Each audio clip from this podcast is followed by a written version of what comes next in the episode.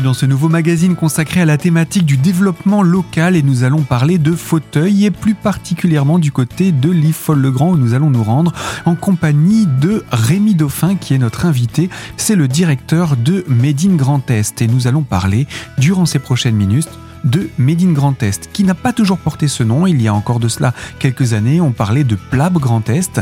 Alors Rémi Dauphin, qu'est-ce que Made in Grand Est?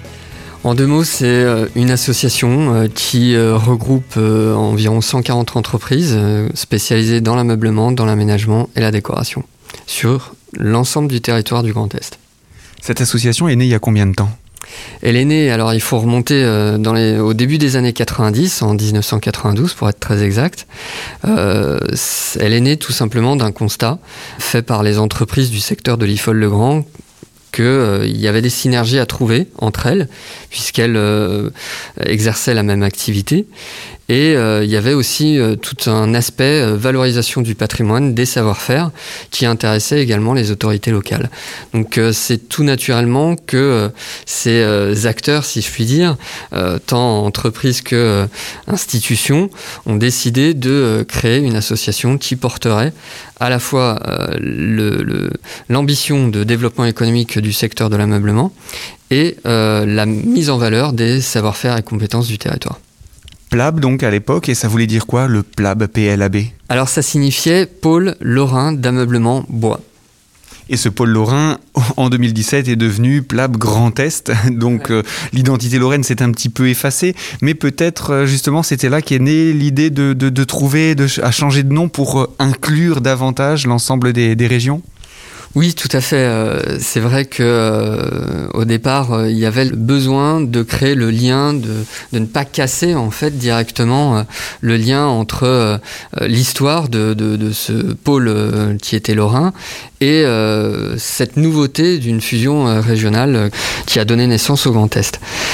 donc tout à fait, en, en, 2017, le PLAB est devenu PLAB Grand Est, mais assez rapidement, on s'est aperçu qu'il y avait un certain nombre d'incompréhension, de, par exemple, euh, quand on évoquait euh, ce, nouveau nom auprès des journalistes ou auprès du grand public, euh, beaucoup disaient ah bah dans ce cas-là vous avez uniquement des, adhérents qui sont lorrains, mais vous, vous avez des actions qui s'étendent sur tout le Grand Est. Bah non, on a aussi des adhérents qui sont alsaciens et champardonnais. Donc c'était important de revoir ce nom de sorte à rassembler tout le monde sous la même bannière. Est-ce qu'au moment du rassemblement des régions, il y a eu pareil d'autres associations des autres régions, associations d'ameublement, qui se sont associées au PLAB ou comment ça s'est fait? Non, le, PLAB était euh, déjà euh, relativement seul. En fait, c'est un peu une exception euh, nationale qui est finalement liée à l'histoire du meuble français. donc, il n'y a pas eu tellement de difficultés au moment du passage en Grand Est. Alors justement, vous évoquez cette, euh, cette histoire, on va quand même en parler un petit peu. Je sais que je n'ai pas affaire à, un historien du meuble et qu'on aura sûrement l'occasion d'en parler plus en détail avec d'autres interlocuteurs, mais en deux mots, l'histoire du meuble en France et euh, la Lorraine, et même l'Ifol-le-Grand, c'est une histoire qui ne date pas d'hier. Non, en effet, ça date pas du tout d'hier, ça remonte au Moyen Âge, hein, tout simplement. Vous savez que l'Ifol-le-Grand euh, est proche de Don Rémy, Don qui est le, lieu euh, de naissance de Jeanne d'Arc. La légende voudrait que euh, le rouet de Jeanne d'Arc ait été fabriqué à l'Ifol-le-Grand. En fait, tout simplement, l'Ifol-le-Grand en latin, ça signifie lucus fagus, ça veut dire bois de hêtre. L'Ifol-le-Grand est en effet situé au centre d'une forêt euh, de, hêtres, il faut savoir que le, hêtre est un bois qui est blanc et notamment à l'Ifol-le-Grand, c'est un bois qui est très blanc. Donc quand on colore le bois pour fabriquer du meuble, euh, la coloration bouge très peu.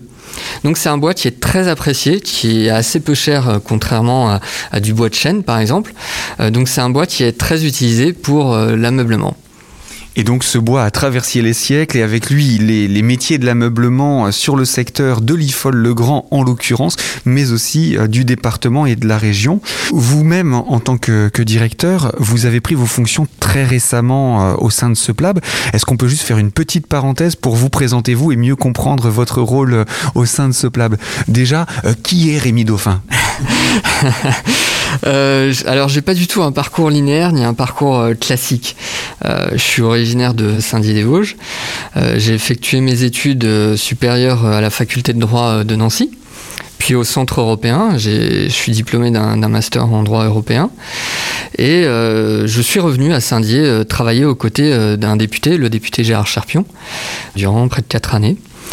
Ensuite, euh, j'ai travaillé aux côtés de toujours de Gérard Cherpion au moment de la campagne des élections régionales en 2015. Euh, et c'est comme ça que j'ai intégré euh, le cabinet du président de la région Grand Est. D'abord avec Philippe Richert, qui était président de la région Alsace, puis Jean Rotner, qui est l'actuel président de la région Grand Est.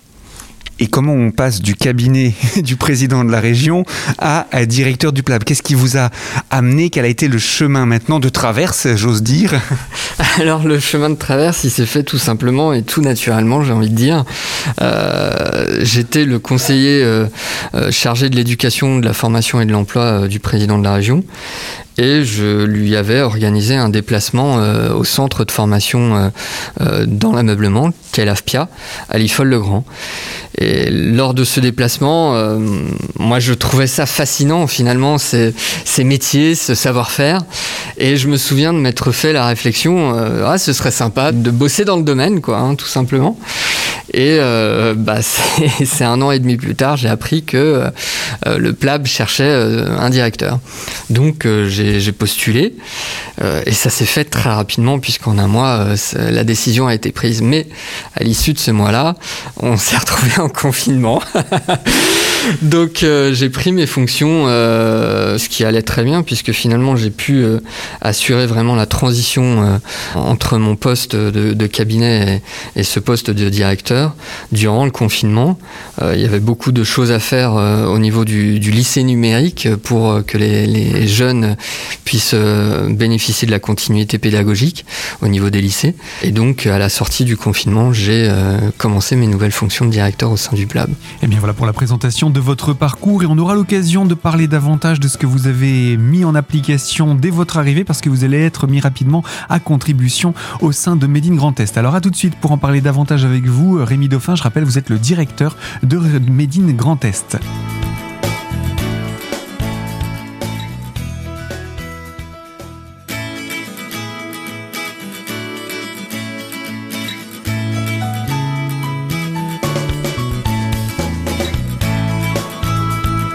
Deuxième partie de ce magazine autour du développement local et plus particulièrement autour de Made in Grand Est en compagnie de son directeur Rémi Dauphin.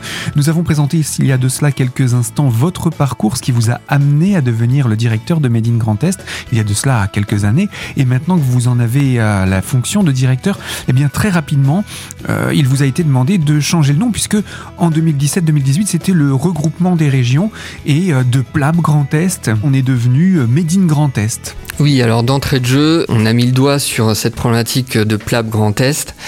Je me suis dit, nouveau directeur, nouvel élan. Alors on ne fait pas du tout table rase euh, du passé, hein, c'est pas ça du tout la logique. L'esprit, c'est justement de continuer ces activités du PLAB sous un nouvel angle. Euh, puisque je ne suis pas du tout issu de, l'ameublement, il y a un regard qui est un petit peu différent. Et donc l'objectif, c'était d'apporter ce regard-là et de construire avec avec les entreprises, d'une manière plus générale, les acteurs locaux. Donc euh, cette idée de nouveau nom, ce nouveau nom, il vient des entreprises elles-mêmes. Euh, c'est pas du tout euh, nous qui avons imposé un nom, voilà. Et les entreprises souhaitaient un acronyme et un acronyme qui ait une signification. Donc dans Made in Grand Est, Made, euh, c'est un mot anglais, mais c'est aussi un acronyme français, il faut le préciser, euh, qui signifie pour le M mobilier, pour le A aménagement et pour le DE décoration. Donc ça définit euh, l'ensemble de notre périmètre d'activité. De l'autre côté, je parle de périmètre, périmètre d'activité, périmètre géographique. Made in Grand Est, on a le, périmètre géographique de nos actions.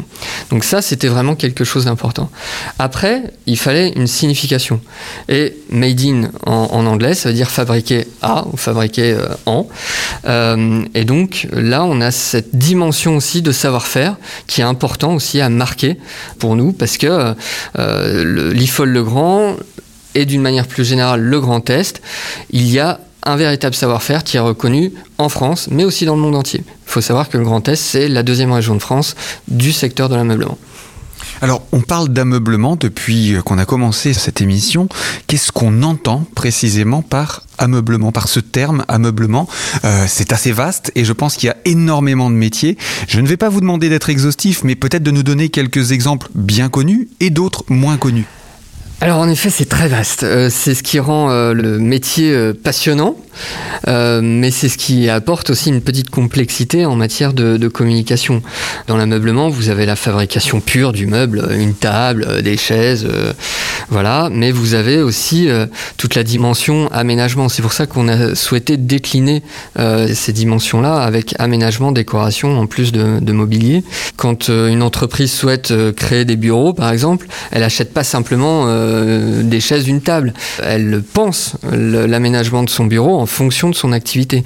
Donc on a des entreprises, ça s'appelle des entreprises de l'agencement, qui sont spécialisées dans ces euh, aménagements d'intérieur ou extérieur. On a aussi des entreprises reconnues pour leur travail d'aménagement extérieur. Donc il y a cet aspect aménagement qui va nous permettre de définir comment on va occuper l'espace finalement, qu'il soit intérieur ou extérieur. Et ensuite il y a le choix du matériau, du mobilier, de sa forme, de sa couleur, de sa taille. Et euh, c'est toute forme de mobilier. Ça va du, du, du, fauteuil, puisqu'on est à l'IFOL-le-Grand, donc on va parler de fauteuil de l'IFOL. Mais euh, ça va jusqu'à quoi? Quel, quel type d'éléments on trouve dans cet ameublement? Ah, ça va. Les armoires, les bureaux? Ah oui, oui, il y a vraiment tout. Et en plus de ça, on a des entreprises, euh, et c'est tout là l'intérêt d'avoir un savoir-faire spécifique, on a des entreprises qui font tout ce que vous leur demandez. Donc en termes de matière, euh, vous avez, euh, on intègre du laiton, on intègre de la feuille d'or. Il y a vraiment tout tout, tout, tout, du verre. Euh, qu'est-ce qu'il y a aussi du, plaquage de, d'écorce de, boulot, par exemple. Enfin, il y a vraiment une diversité fantastique. Et c'est aussi pour nos entreprises une capacité à relever des défis en permanence. Et ça, c'est extraordinaire. Il y a une énergie folle dans, les entreprises de, de la région.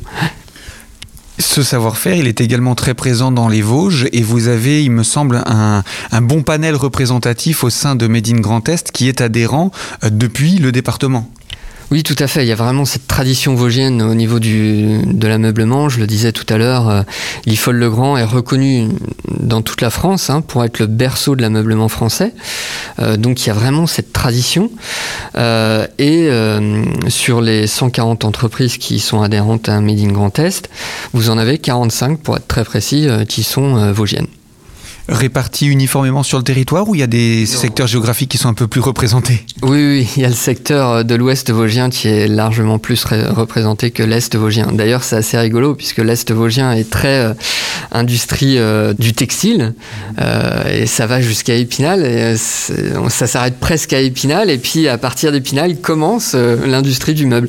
Mais après, on a quand même un certain nombre d'entreprises qui font du meuble dans les Vosges de l'est. Et puis j'avais aussi envie de vous dire, les meubles, certains meubles ont besoin du textile. Il y a des interactions entre ces métiers. Et puis la partie est du département a peut-être plus aussi de, forêts à traiter, forêt, forêt de, sapins, peut-être moins de hêtres, mais donc ça, fait aussi partie de, des matériaux, euh, la matière première qu'utilisent les entreprises du reste du département. Oui, alors c'est très intéressant que vous posiez cette question parce qu'on pourrait se dire euh, oh, il y a énormément de, de synergie à créer euh, entre l'Est et l'Ouest vosgien. Eh bien, euh, étonnamment, pas tant que ça. ça s'explique de, de, deux manières toutes simples. Les forêts de l'Est vosgien, c'est du résineux et on utilise très peu de résineux dans la fabrication de meubles. En revanche, dans la fabrication de chalets, par exemple, ça oui. Mais pour le, pour le mobilier, non, c'est pas une essence qui est privilégiée c'est vraiment euh, les, essences privilégiées sont euh, le hêtre et le chêne dans le mobilier. C'est les grands classiques. Hein. On peut avoir hein, du, résineux, mais c'est vraiment pas euh, c'est vraiment pas l'essence qui est privilégiée. Quant au textile, vous avez la réflexion que moi j'avais en tant que que non initié, si je puis dire. en effet, le, textile vosgien est réputé aussi, très réputé. Or, ils n'ont pas du tout les mêmes métiers. le textile de l'Est vosgien euh, s'adresse davantage euh, à euh, l'art de la table ou tout ce qui est vestimentaire. Mais pas du tout à, au garnissage de, meubles. Donc c'est assez étonnant de, voir que deux, deux métiers finalement, de, secteurs qui potentiellement auraient pu travailler ensemble n'ont pas du tout travaillé ensemble. Et finalement, leur spécialisation ont fait que euh, ce serait relativement compliqué de les faire travailler ensemble. Ils travaillent quand même, je vous rassure, un petit peu ensemble, mais euh, c'est vraiment à la marge. En tout cas, il n'y avait pas cette synergie que je décrivais de prime abord. Rémi Dauphin, vous restez avec nous. On n'a pas fini de parler de Made in Grand Est et je vous propose qu'on se retrouve dans quelques instants pour la troisième partie de ce magazine. A tout de suite.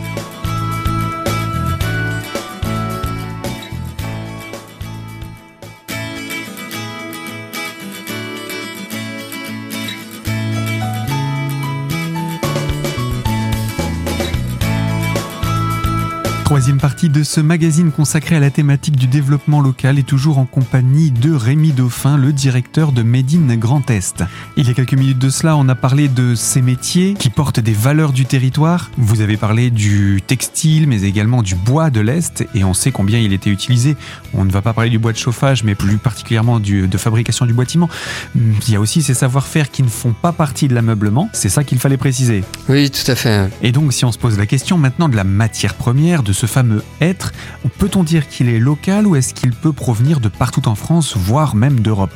Non, alors le être, euh, la difficulté euh, de votre question, c'est que euh, sur un réseau de 140 entreprises, il y a des entreprises qui n'utilisent pas du tout le être. Bien sûr.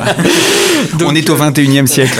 voilà. mais pour les entreprises du secteur de l'Ouest vosgien, le être est, sans, sans, faire d'erreur, est à 100% d'origine locale.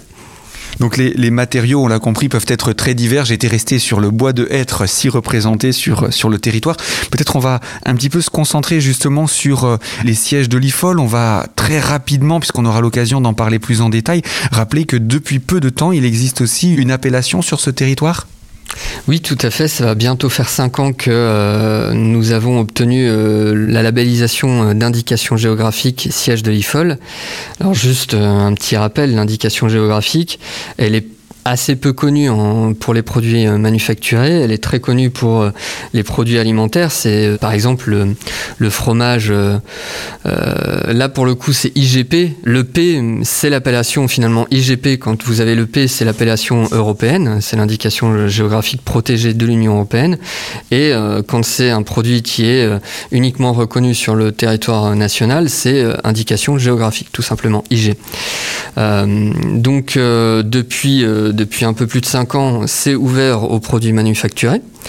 Et euh, nous, euh, on a tout de suite saisi l'opportunité de faire reconnaître ce savoir-faire bien spécifique au niveau de l'IFOL Le Grand. Savoir-faire qu'on pourrait presque dire ancestral puisqu'il remonte à la période du Moyen Âge. Ah oui, oui, tout à fait. Donc c'est d'ailleurs un, un, des aspects du cahier des charges, c'est-à-dire qu'il faut absolument qu'il y ait un savoir-faire particulier rattaché à un territoire spécifique. Donc euh, voilà, et on a été euh, la première IG de France pour un produit manufacturé. C'est quelque chose qui est très important. Euh, alors bien sûr, le siège de l'IFOL est moins connu par exemple que le couteau la gueule. ça c'est évident. Donc c'est quelque chose aussi sur lequel il faut qu'on travaille sur le long terme. C'est pas du tout une stratégie de court terme, pas du tout. Donc les entreprises qui y participent sont pas dans l'esprit de faire plus de ventes avec l'IG, machin, euh, puisque c'est une IG qui est assez peu connue, qu'il faut faire vivre, qu'il faut faire connaître, qu'il faut faire grandir. Donc euh, c'est quelque chose euh, qui est très important à entretenir de sorte à lier le savoir-faire qui est ancestral, vous l'avez souligné, à un savoir-faire qui a su s'adapter aux évolutions, aux évolutions des machines dans un premier temps, mais aussi des nouvelles technologies qu'on connaît actuellement. Donc euh, c'est quelque chose de très intéressant et de passionnant. L'Union européenne euh, a ouvert euh, pas plus tard que fin novembre dernier, fin novembre 2020 la possibilité, enfin du moins de, travailler sur une potentielle future IGP pour les produits manufacturés. Donc à partir de ce moment-là, nous, on est euh, tout de suite rentré, euh, si je puis dire, euh, dans le vif du sujet auprès de, de l'Union européenne. il y a des retours qui sont faits auprès de la Commission. Et on a l'espoir que l'autorisation de créer des IGP manufacturés sorte pour la fin de l'année 2021, début 2022. Auquel cas, en fonction des modalités, soit on redéposera un dossier, soit ce, sera reconnu directement. Et donc, euh, ces fauteuils de l'IFOL, cette indication géographique, euh, elle concerne ces métiers spécifiques aux fauteuils de l'IFOL qui sont caractérisés géographiquement dans le territoire qui nous entoure ici. Euh, et ces, fauteuils eux-mêmes, on, les retrouve où? Parce que je crois pas qu'on les retrouve assez facilement chez Monsieur Tout le Monde. C'est quelque chose qui a l'air d'être un petit peu moins connu. Autant dans le coin, on en voit partout. Autant peut-être à l'extérieur de l'IFOL le Grand, dès qu'on s'éloigne un petit peu, c'est un petit peu moins connu. Et pourtant, c'est reconnu. Oui, tout à fait. Euh, toute la difficulté pour nos entreprises, c'est que euh, elles sont euh, liées notamment à du professionnel, c'est-à-dire qu'elles vendent très peu à, des personnes en particulier, même si c'est le cas, et c'est pas assez connu justement. donc ça explique que les sièges labellisés IG sont davantage dans les hôtels ou les restaurants que dans les maisons de tout un chacun mais on les retrouve assez facilement et partout en France, voire à l'extérieur. Ah oui, oui, tout à fait. On les trouve partout en France et notamment dans le monde entier. Euh, la réalité, c'est que ce savoir-faire est tellement euh, emblématique euh, et tellement apprécié que dans, le monde entier, ces sièges sont, sont achetés et sont notamment dans des hôtels de luxe. Eh bien, ce sera l'objet d'une émission de pouvoir euh, euh, creuser davantage la question des sièges de l'IFOL, mais j'imagine qu'il y a encore beaucoup d'autres métiers que l'on aura l'occasion de découvrir. Et je vous propose qu'on puisse ainsi se retrouver euh, avec d'autres corps de métiers liés à l'ameublement dans le Grand Est et donc sur la thématique de Made in Grand Est. Oui, bah écoutez, avec un grand plaisir, on, ira voir différents professionnels ensemble pour faire vivre cette passion du meuble ensemble. Merci, beaucoup. Merci.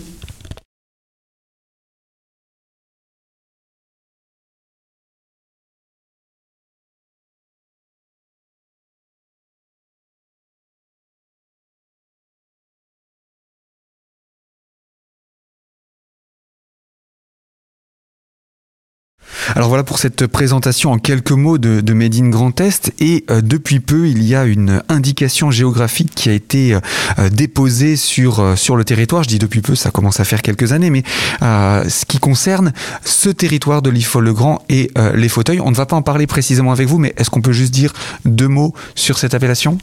Oui, tout à fait. Euh, c'est une indication géographique euh, que nous avons depuis, euh, maintenant bientôt 5 ans. Une indication qui permet de certifier que les 23 étapes de la fabrication d'un siège ont été respectées dans la, la, plus pure tradition, si je puis dire, de la fabrication d'un siège. Mais attention, quand je dis tradition, c'est un savoir-faire, c'est pas la forme du siège, puisque on, est en capacité de fabriquer euh, des sièges, euh, des Voltaire par exemple, comme des sièges de dernière génération dessinés par Philippe Stark par exemple. Alors on aura l'occasion de détailler cette, euh, cette IG plus précisément, mais ce serait peut-être par là qu'on va commencer notre série d'émissions pour présenter ces métiers. On commencerait donc par les fauteuils de l'IFOL? Oui, avec plaisir. À très bientôt. À bientôt, au revoir. Ainsi s'achève ce magazine qui a pour objectif de vous faire découvrir Made in Grand Est et très prochainement donc l'IG euh, concernant les sièges de l'IFOL. Fin de ce magazine donc à retrouver dès aujourd'hui sur notre site internet radiocristal.org dans la rubrique podcast et sous l'onglet l'invité. Et quant à moi, je vous dis à très bientôt sur les ondes de Radio Cristal pour évoquer une toute nouvelle thématique.